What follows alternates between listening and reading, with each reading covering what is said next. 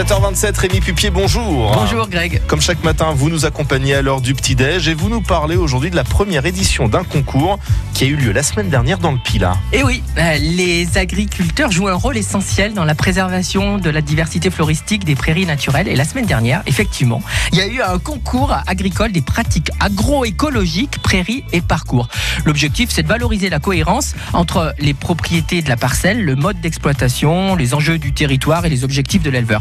Cette cohérence correspond à ce qu'on appelle le fameux équilibre agri-écologique. Et donc, l'objectif était de montrer des prairies naturelles euh, où il y a des choses intéressantes en termes de biodiversité, mais qui apportent des caractéristiques agricoles différentes et complémentaires à d'autres cultures. Par exemple, la qualité du forage, euh, par exemple, la qualité des produits vendus, la souplesse d'exploitation ou encore la santé du troupeau. C'est tout un tas de propriétés qui appartiennent à ces prairies fleuries. C'est bon, c'est beau, ça sent bon, c'est dans le Pila et ça, c'est génial. Alors, qui a gagné ce concours, Rémi C'est le GAEC Martel à Sainte-Croix-en-Jarret qui a reçu le premier prix du concours général agricole organisé par ce parc du Pila et Saint-Étienne euh, Métropole dans le secteur Gépilatois. Alors, c'est la prairie du Petit Val-Lui. Euh, c'est utilisé par les génisses en été euh, et il y a un bon équilibre justement entre l'agriculture et l'écologie. Alors, il y a eu un jury composé de botanistes, de naturalistes, d'agronomes, d'agriculteurs, d'apiculteurs, des élus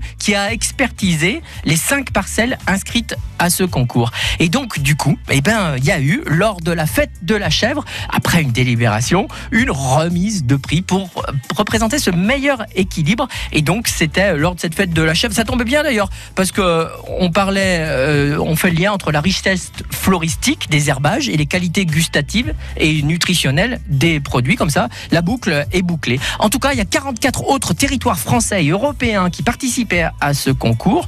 Nous, dans la Loire. Ça sera au Salon de l'Agriculture à Paris en 2019. Et on croise les doigts pour que cette petite parcelle euh, qui représente le PIPA, le PILA, pardon, à ce concours national des pratiques agroécologiques, eh ben, puisse gagner. Vive les agriculteurs, vive le PILA, vive les chefs, surtout vive la rigotte de Condrieux.